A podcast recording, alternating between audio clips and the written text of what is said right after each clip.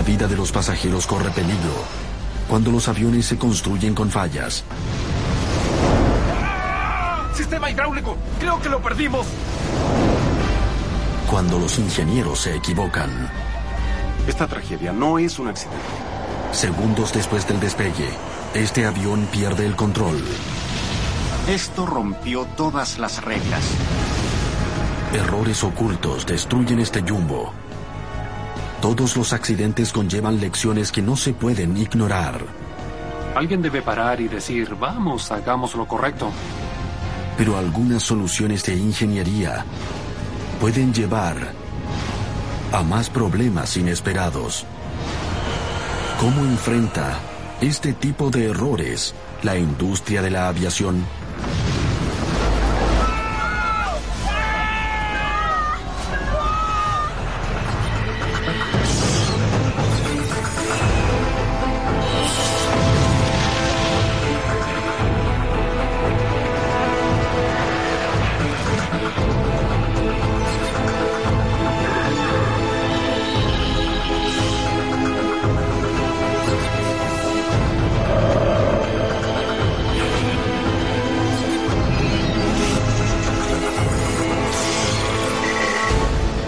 Catástrofes aéreas. Error de ingeniería.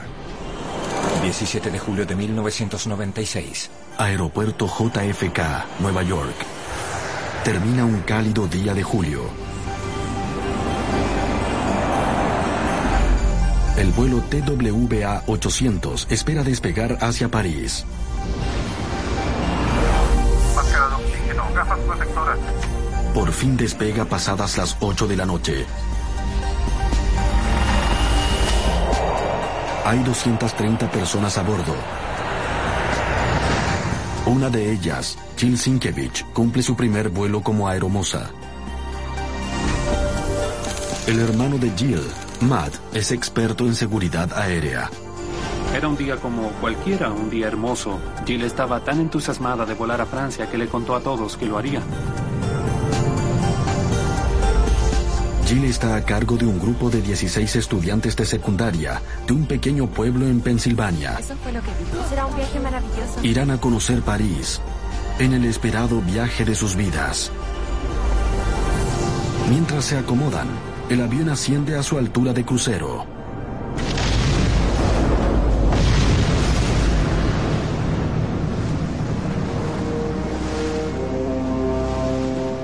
A 14.000 pies sobre el Atlántico, el TWA 800 estalla con sus pasajeros en el aire.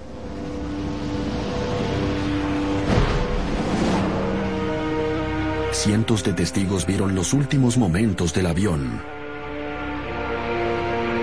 We saw a big giant ball of flames.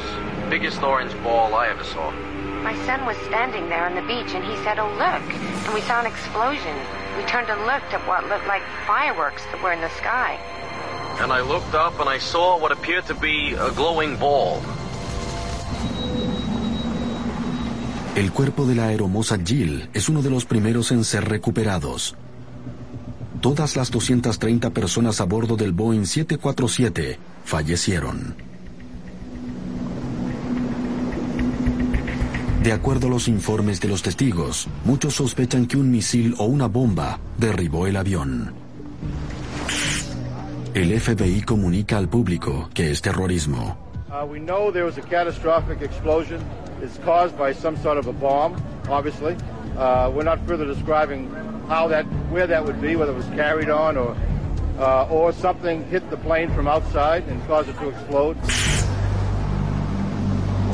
Pero los investigadores de la tragedia deben estar seguros. Imágenes de la Marina de los Estados Unidos. Tienen una tarea difícil y delicada. Primero, deben rescatar los cuerpos de todas las víctimas. Luego, deben recuperar miles de pedazos de escombros. Cada uno es una pista potencial. Y a 30 metros de profundidad, los buzos pueden trabajar durante poco tiempo.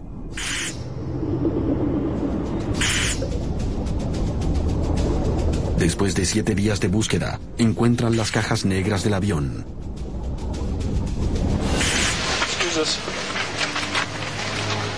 De inmediato los investigadores se ven esperanzados. Las grabadoras de voz y datos sobrevivieron al impacto.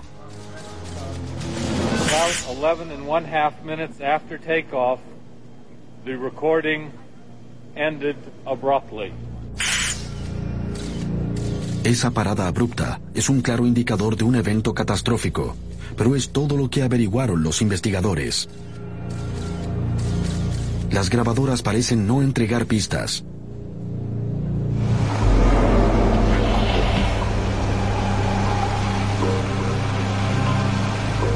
Para averiguar qué le sucedió al TWA-800, los investigadores comienzan la minuciosa tarea de ensamblar las partes claves del 747.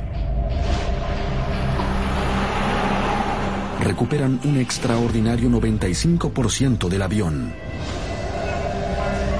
Y pronto pueden llegar a una conclusión definitiva. El TWA-800 no fue derribado por terroristas, Jim Wilde era el experto en materiales del equipo. Se volvió muy claro dentro del primer mes de la investigación e incluso antes de eso que de todas las piezas que se estaban recuperando, ninguna contenía alguna evidencia de una bomba o misil. Pero ahora hay un nuevo acertijo. Si no fue terrorismo, ¿qué le sucedió a ese avión? Los investigadores afrontaron un largo proceso para dar con la causa del accidente. ¿Es posible que un avión diseñado para ser seguro sea víctima de un error de ingeniería?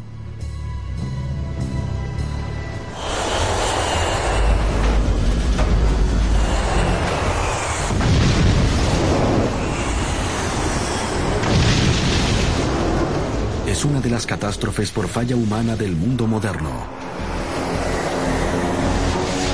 Se perdieron cientos de vidas y miles de millones de dólares debido a que un avión no pudo volar por errores de ingeniería. Pero la necesidad de tener seguridad siempre choca con la necesidad de ganar dinero. El auge de los viajes aéreos multiplica la construcción de aviones y la competencia es feroz. Lockheed Martin, McDonnell Douglas y la empresa Boeing se pelean los mejores lugares.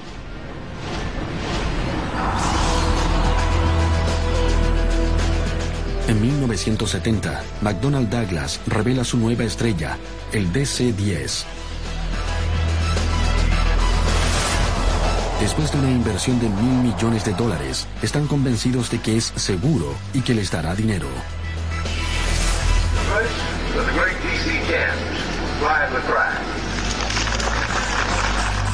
El DC-10 está hecho con un estilo hermoso, tiene fácil manejo y se vuelve popular rápidamente entre los pilotos. Pero de nuevo ocurre un desastre por un error de ingeniería. 3 de marzo de 1974. Es primavera en París. En el aeropuerto de Orly, François Drouin, padre de cinco hijos, se embarca en un vuelo de negocios. En ese entonces, su hijo Bruno tenía solo cinco años. Recuerdo ese domingo cuando llevamos a nuestro padre a Orly. Mi padre iba a tomar un avión a Londres por su trabajo. Trabajaba para una empresa petrolera. Pero el vuelo del padre de Bruno desde el aeropuerto de Orly se cancela por una huelga en una aerolínea británica. Uno de los únicos aviones disponibles es el vuelo 981 de la aerolínea turca, que llegó desde Estambul y se dirige a Londres. Es un DC-10 construido hace dos años. Debido a esta huelga completamente inesperada, mucha gente abordó ese avión y debido a esa razón el vuelo se llenó. Mantienen al avión turco DC-10 en París para que lleve a los pasajeros afectados por la huelga.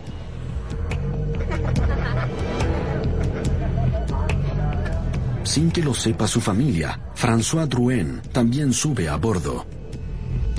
Bien, ya estamos listos. Todo está en regla. Los capitanes Ulusman y Berkov completan la revisión antes del vuelo. 5-6. Detrás del avión, Mohamed Mahmoudi, cargador de equipaje, cierra la puerta del compartimiento de carga. 090, adelante. El DC-10 por fin está listo para partir a Londres. El vuelo 981 tiene permiso para despegar pasadas las 12.30 del día.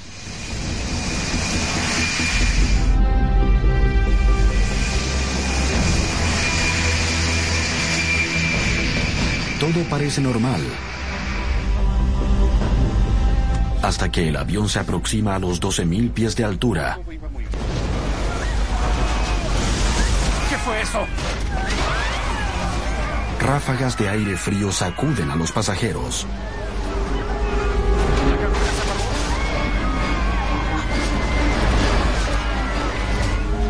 No lo puedo levantar. No responde.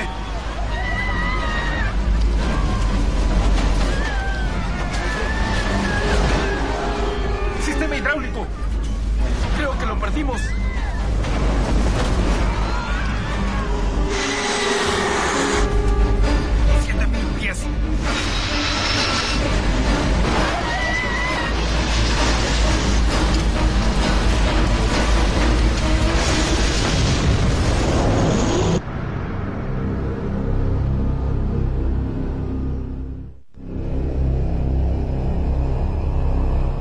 En las afueras de París, el avión se estrella contra el suelo a casi 805 kilómetros por hora.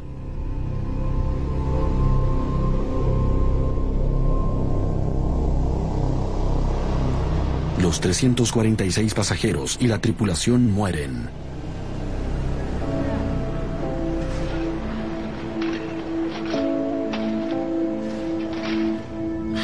Fue un impacto muy, muy violento. Las autoridades francesas estaban eh, poco preparadas para tal desastre. Era el primero.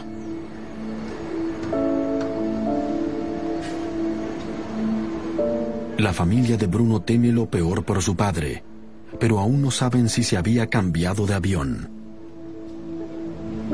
La nómina de pasajeros no estaba completa. Así que, cuando sucedió, no tuvieron una información clara.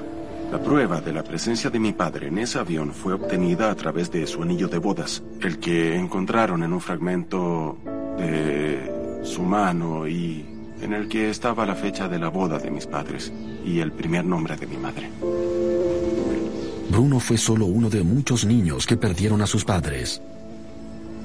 Fuimos muchos quienes quedamos muy solos. Cuando nació mi primer hijo, no, no supe cómo criarlo porque yo no había visto a mi padre hacerlo conmigo, por lo que no, no supe cómo hacerlo.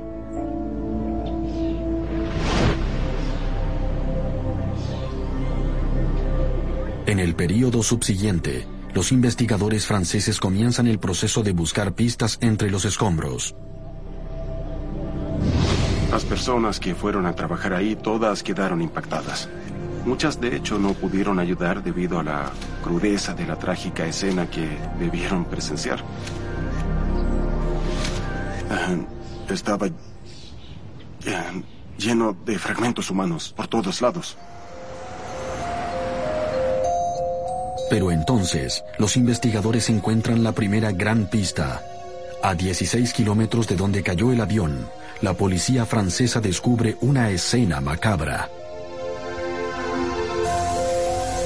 Encuentran a seis pasajeros muertos atrapados entre dos filas de asientos. A su lado, un pedazo destrozado de escombros. Resulta ser la puerta de la sección de carga.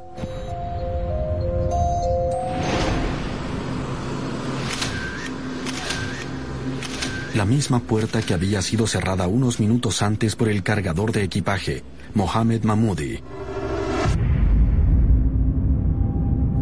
Pero, ¿cómo se puede caer la puerta de un avión? La respuesta llevaría a un error de ingeniería.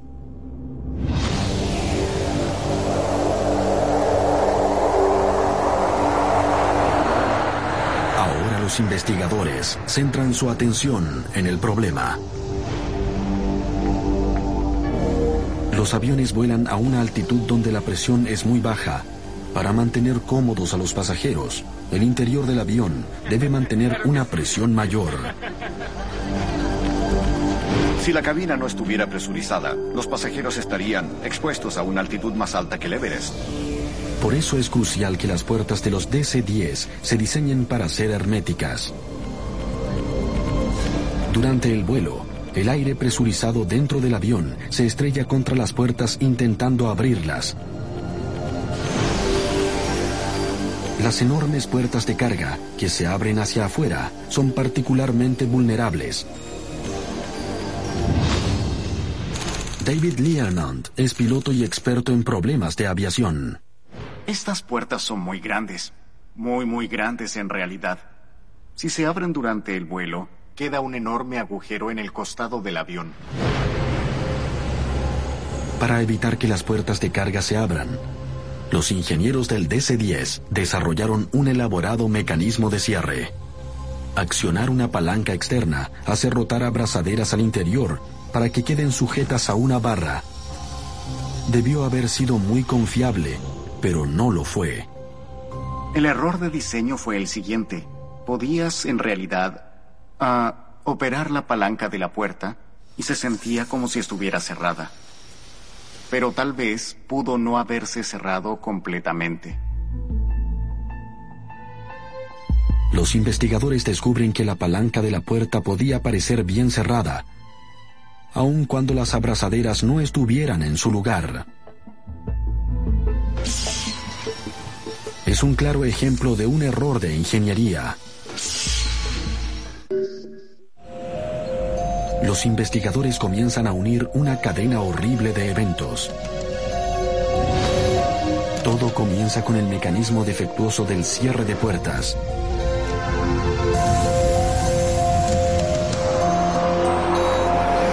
Se puede decir que estaban perdidos desde ese momento, porque cuando voló la puerta de carga, todo el aire en la bodega de carga debajo del piso de la cabina salió por ese enorme orificio.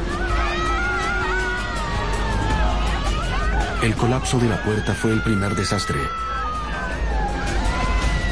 Luego, el aire presurizado en la cabina también trata de escapar hacia el exterior y hace un orificio en el piso de la cabina.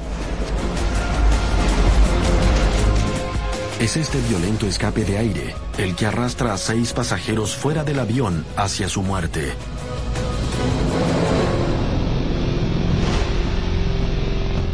Son seis personas que fueron encontradas a 16 kilómetros de donde cayó el avión, aún con sus cinturones de seguridad puestos.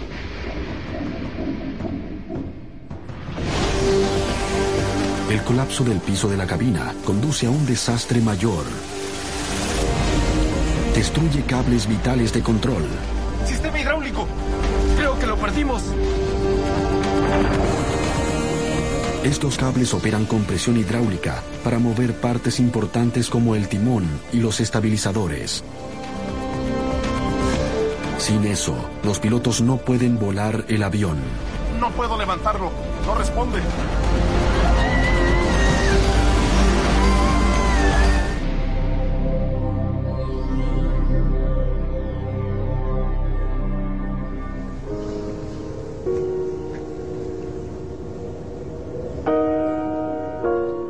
Años después, en memoria de aquellos que murieron, Bruno quiere saber toda la historia detrás del accidente que mató a su padre.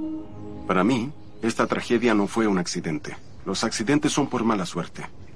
Aquí tenemos algo más. Fue una combinación de mala suerte con un problema que se podría decir conocido. Bruno descubre por información interna que incluso algunos ingenieros que hicieron las puertas de carga del DC-10 creían que no eran seguras. Falla catastrófica si hay descompresión explosiva. El encargado de producción, en cuanto al sistema de cierre, hizo un informe donde menciona que su sistema de cierre no era muy seguro y que corría el riesgo de que durante la vida útil del avión, casi 20 años, habría pérdida material y humana.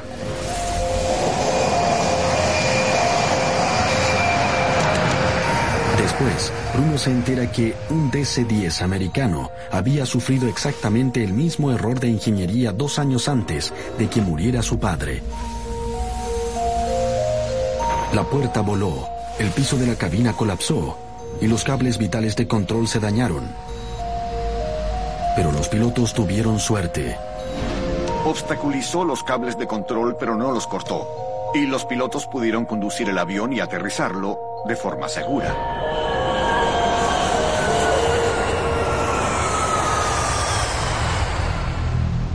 Entonces, el padre de Bruno y las demás víctimas no murieron tan solo por un error de ingeniería. Fue un conocido error de ingeniería que además nadie evitó. Al final, las autoridades actúan. Todas las puertas de carga de los DC-10 son provistas de una nueva cerradura y ventilación en el piso de la cabina para que no colapse. Pero no se aprendieron todas las lecciones. Fue la destrucción del sistema de control del avión lo que derribó al DC-10. Para el futuro, se debía construir de forma tan segura que incluso si una parte sufría una falla catastrófica, el avión aún tenía la capacidad de volar. Pero cinco años después, con todas esas precauciones, el error regresaría para acechar a quienes diseñaron el DC-10. McDonnell Douglas. 25 de mayo de 1979. El aeropuerto de O'Hare de Chicago. United 562, gira a la derecha hacia 070. Buen día.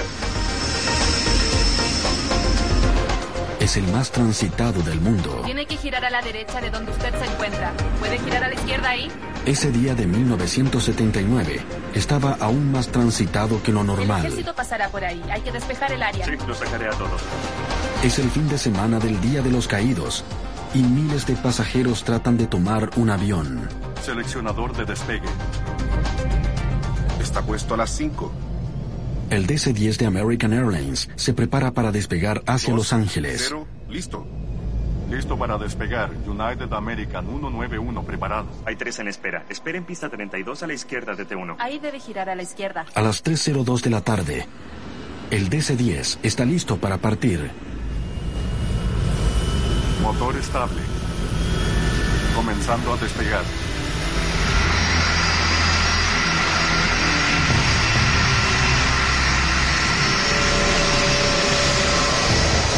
Impulsado por sus tres motores, el avión se abre paso por la pista.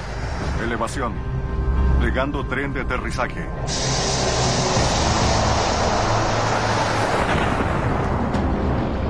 De pronto, el motor izquierdo se desprende. ¡Rayos! El avión acaba de perder un motor. Parece catastrófico, pero ni siquiera perder un motor debería hacer que el avión caiga. El DC-10 está diseñado para volar con dos motores. Pero el avión comienza a ladearse hacia la izquierda. ¡No puede ser! Algo más salió mal. Los pilotos pierden control. Y el DC-10 se da vuelta.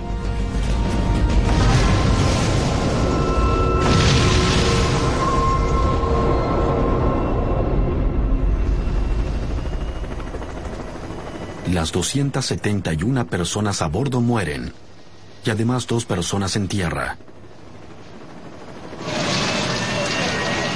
Es el peor accidente aéreo en la historia de Estados Unidos.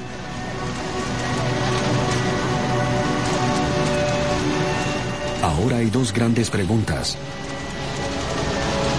¿Por qué se soltó el motor?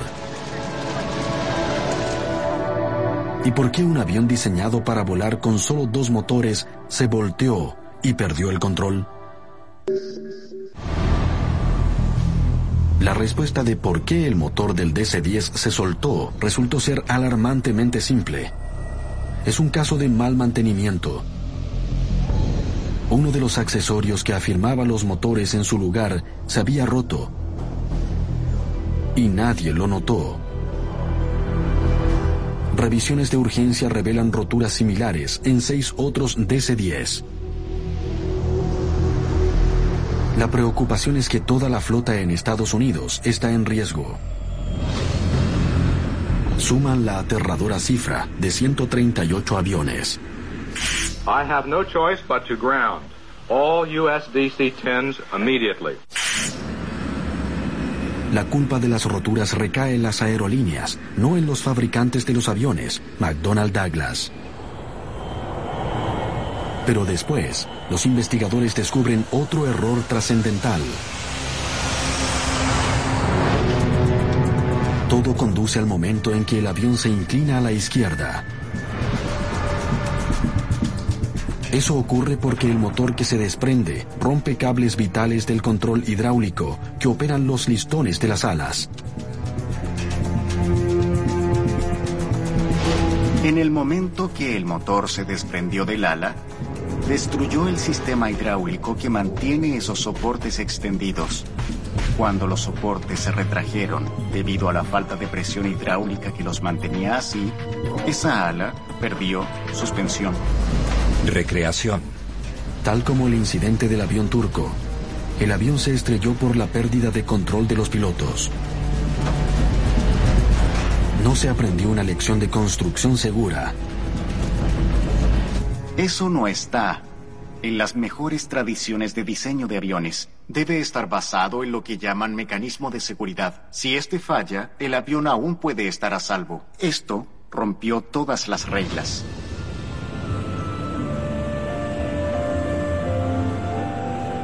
En los años siguientes, los ingenieros del DC-10 aprenden la lección. Instalan sistemas mecánicos para hacer seguro el DC-10. Pero no pueden arreglar la dañada reputación del avión. Hoy, los DC-10 se usan principalmente como aviones de carga.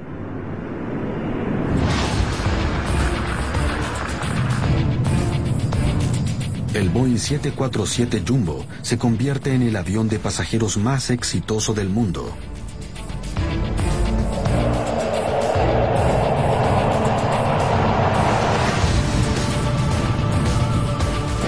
Sus ingenieros parecen haber aprendido las lecciones de diseño seguro hasta esa tarde de julio de 1996, cuando el vuelo TWA 800 estalla y mata a los 230 pasajeros y tripulantes.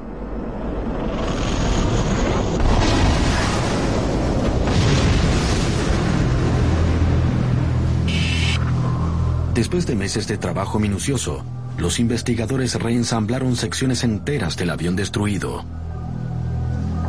Una cantidad enorme de pedazos, miles de ellos, tuvieron que ser unidos para comenzar a entender cómo colapsó y luego saber por qué sucedió un accidente de esta naturaleza. Después de descartar la posibilidad de un misil o una bomba, buscan la fuente de la explosión en el avión mismo. Finalmente la encuentran. Estalló el tanque central de combustible.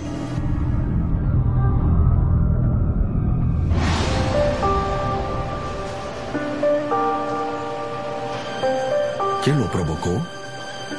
No tardaron mucho en identificar al culpable. Ahí en el tanque. El vapor de combustible.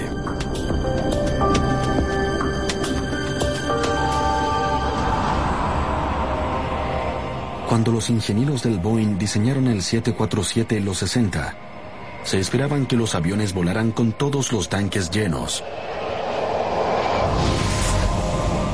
Pero cuando el precio del combustible aumentó, las aerolíneas tuvieron que reducir costos. Christine Negroni ha escrito mucho sobre el TWA 800.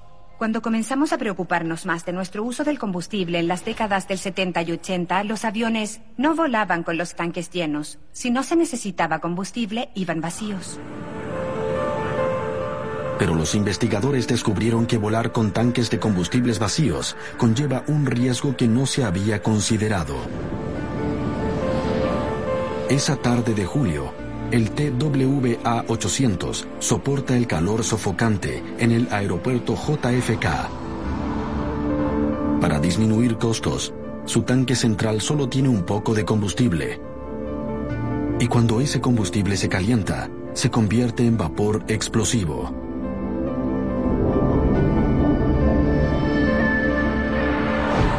Esta situación empeora debido a un segundo error de ingeniería. Justo debajo del estanque de combustible, los ingenieros del Boeing pusieron las unidades de tratamiento de aire del avión. Estas proveen de aire filtrado a la cabina de pasajeros. Pero mientras ponen cómodos a los pasajeros, estas unidades también liberan calor y ese calor va directo al estanque de combustible. Solo hay un charco. Ese charco se vuelve vapor y ese vapor es explosivo. Ahora, los investigadores descubren un escenario aterrador. Recreación. El TWA-800 se aleja de Nueva York con un tanque de combustible altamente explosivo.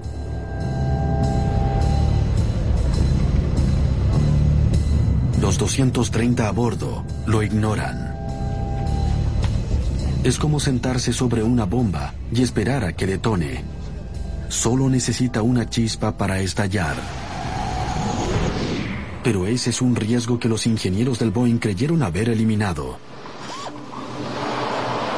El diseño de su mecanismo de seguridad debería haberlo prevenido. Habían asegurado de que el único cable permitido en el estanque usara poco voltaje, incapaz de provocar una chispa.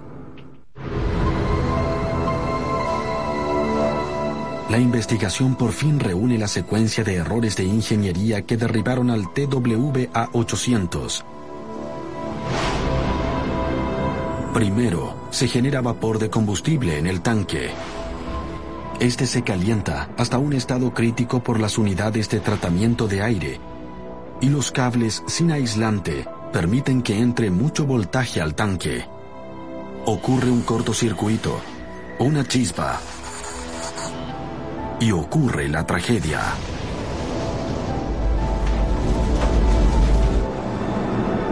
El segundo peor desastre aéreo en Estados Unidos.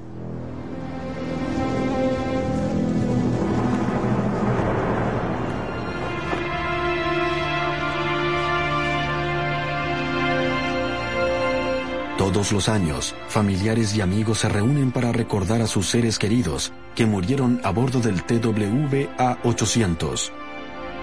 La familia ya no es la misma. Siempre hay algo que falta. Cuando se trata de seguridad y de la vida humana, la vida de la gente, la vida de tus hijos, no se les puede poner precio. No es tan difícil hacer lo correcto. A veces creo que las aerolíneas y las industrias de ingeniería se llenan de estadísticas y números y pierden la conexión con las personas.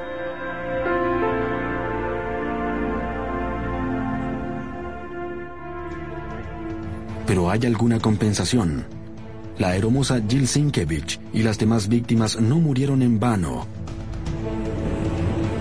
Las autoridades por fin reconocieron la amenaza de explosión de los tanques de combustible.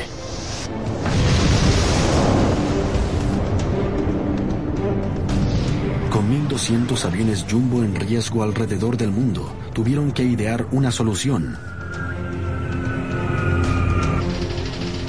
Ahora, una nueva tecnología reemplaza el vapor explosivo en el tanque de combustible por el nitrógeno, un gas inerte. En resumen, más que quejarme por la lentitud en cómo se han hecho los cambios en la seguridad aérea, debo decir que el vuelo 800 dejó un buen legado. La investigación del TWA-800 demuestra que un avión puede tener excelentes registros de seguridad hasta que las circunstancias cambian. En el caso del vuelo 800, volar con un tanque vacío de combustible expone riesgos no previstos en el diseño del avión. Los ingenieros en construcción de aeronaves comprenden que deben mejorar su predicción de los problemas. Incluso hoy hay errores de ingeniería que ocurren en buenas compañías que tienen aviones modernos porque estos errores no se han previsto. Pero, ¿será esto posible? En los 90, para minimizar los errores de ingeniería, Boeing comenzó a usar la última tecnología para diseñar y construir el 777 el avión bimotor más grande del mundo. Tal como el Jumbo original de Boeing, pronto gana una impresionante reputación en seguridad. Pero hay una sorpresa reservada para los ingenieros del Boeing. Quizás hayan manejado los riesgos de que el combustible se calentara demasiado, pero no podrán predecir lo que ocurre si se enfría mucho. 17 de enero de 2008. En el aeropuerto Heathrow, en un día normal y atareado, aviones de todo el mundo aterrizan cada tres minutos en la pista sur. Entre ellos, va camino a Heathrow, un 777 británico. Recreación. El vuelo 38 tiene 136 pasajeros y 16 tripulantes a bordo. Llevan 11 horas volando de noche desde Pekín y todos esperan el final del viaje.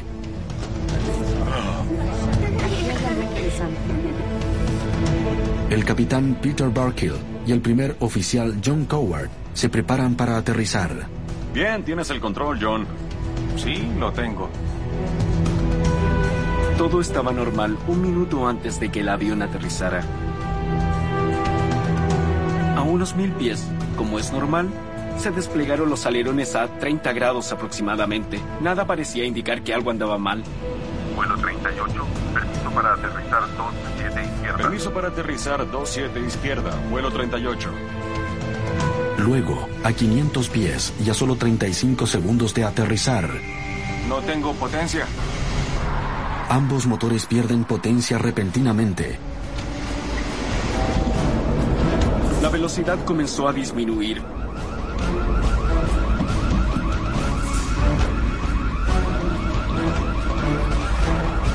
Entonces, el avión de 200 toneladas se convirtió en un planeador. Los pasajeros no tienen idea de que podrían estar a punto de morir. Y podría ser peor. Debajo de ellos hay miles de personas en peligro. Mayday, Mayday, emergencia.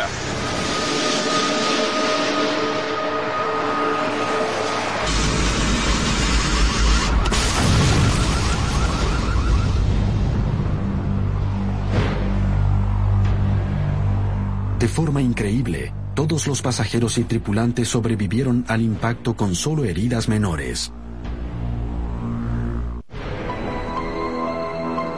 Ahora los ingenieros se apresuran a averiguar por qué perdieron potencia esos dos motores. Una doble falla de motor es muy poco común. Pronto, las grabadoras de datos del avión nos llevan a un nuevo tipo de problema de ingeniería. Algo impidió que el combustible llegara a los motores. Pero, ¿qué fue? Algo sucedió dentro del sistema de combustible que nunca antes había sido previsto. De vuelta en su base, los investigadores reensamblan el sistema de tuberías de combustible del avión, pero no logran encontrar ninguna obstrucción física. Eso deja otra posibilidad. El hielo.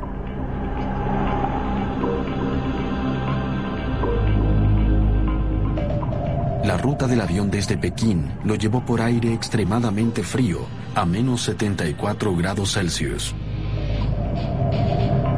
A esas temperaturas, el agua contenida en el combustible se puede convertir en cristales de hielo. ¿Bloqueó el hielo el flujo de combustible? Al principio esto parecía imposible. El hielo es un riesgo bien conocido y los ingenieros del avión pensaron que lo habían superado. En el 777 tuvieron que asegurarse de que el combustible frío se calentara antes de llegar al motor en un artefacto llamado intercambiador de calor.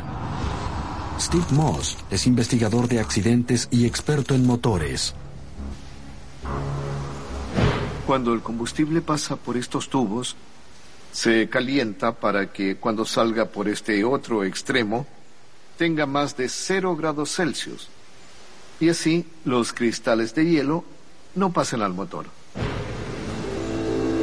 Si este artefacto estaba destinado a derretir cualquier cristal de hielo, ¿cómo se pudo bloquear el flujo de combustible? Los investigadores vuelven a las grabadoras de datos del vuelo.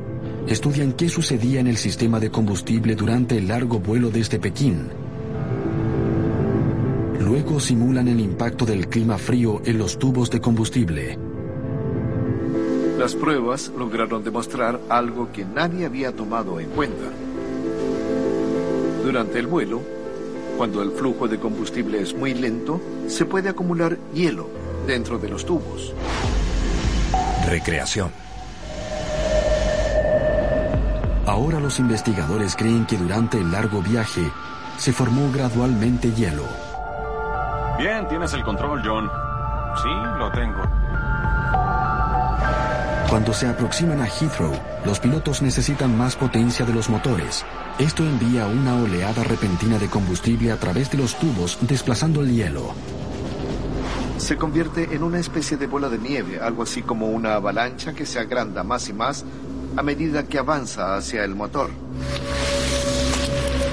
La bola de nieve golpea el intercambiador de calor y lo bloquea.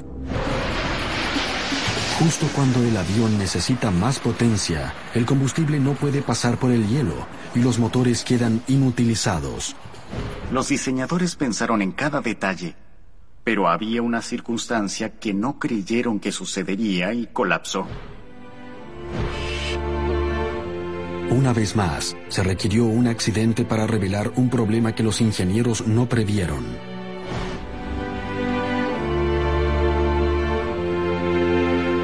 Ahora saben qué puede pasar. Se requiere una pequeña modificación en la superficie del intercambiador de calor para asegurarse de que incluso un hielo repentino se pueda derretir. Lo que le pasó al vuelo 38 es otro crudo recordatorio. Es la misma lección que entregó el accidente del DC-10 hace 30 años. Los ingenieros se deben preparar para lo impredecible, deben construir los aviones más seguros.